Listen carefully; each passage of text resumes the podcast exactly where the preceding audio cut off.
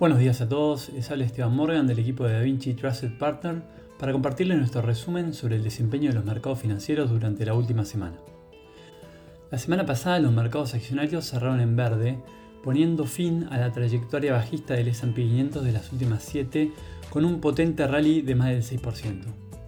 Este movimiento generó un sentimiento de alivio generalizado, ya que puede que hayamos pasado lo peor, que la inflación y la depreciación del dólar hayan tocado techo que la Fed no vaya a seguir endureciendo su postura y que los mercados estuviesen entrando en terreno de sobreventa técnica.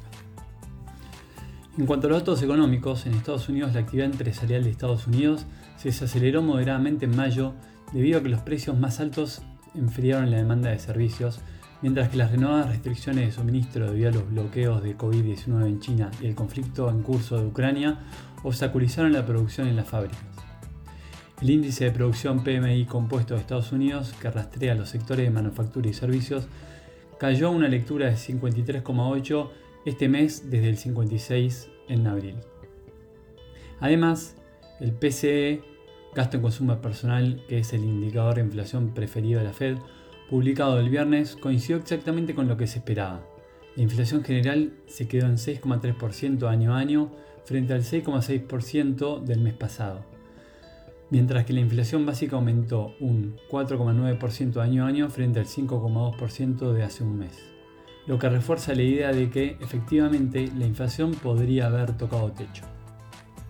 En Europa, el índice compuesto de gerentes de compra, PMI, cayó a 54,9 en mayo desde el 55,8 en abril, por debajo del 55,3 estimado, por un lado, el PMI de servicios de mayo cayó a 56,3 desde el 57,7, muy por debajo del 57,5 pronosticado, ya que el fuerte aumento de los precios mantuvo a algunos consumidores cautelosos.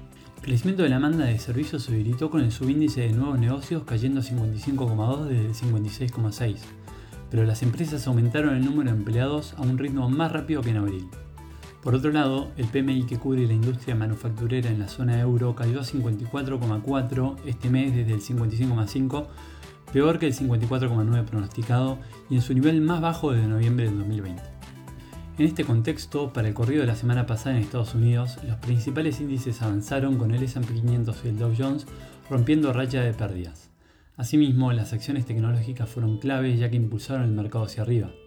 El S&P y el Nasdaq acumulan 7 descensos semanales seguidos, el periodo más largo del fin de la crisis del dot-com, al mismo tiempo que el Dow registraba 8 semanas en rojo, cosa que no se veía desde 1932. En este sentido, el S&P 500, el Nasdaq y el Dow Jones generaron 6,58%, 6,84% y 6,24% respectivamente.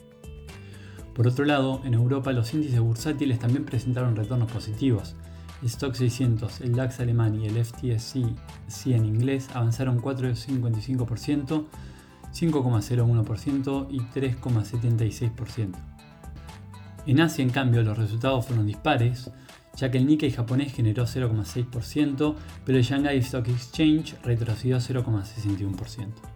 Por el lado de la renta fija, las tasas de tesoro a 10 y 30 años cerraron con una valorización semanal de 4,3 puntos básicos y 2,2 puntos básicos una desaceleración respecto a la semana pasada, pero con tendencia todavía al alza.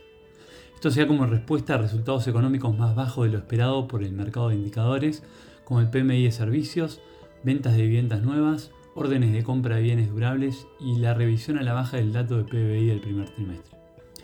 En el caso de los commodities, el petróleo acumula su quinta semana de ganancias, avanzando el 1,6% y el 6,1% en las referencias WTI y Brent respectivamente.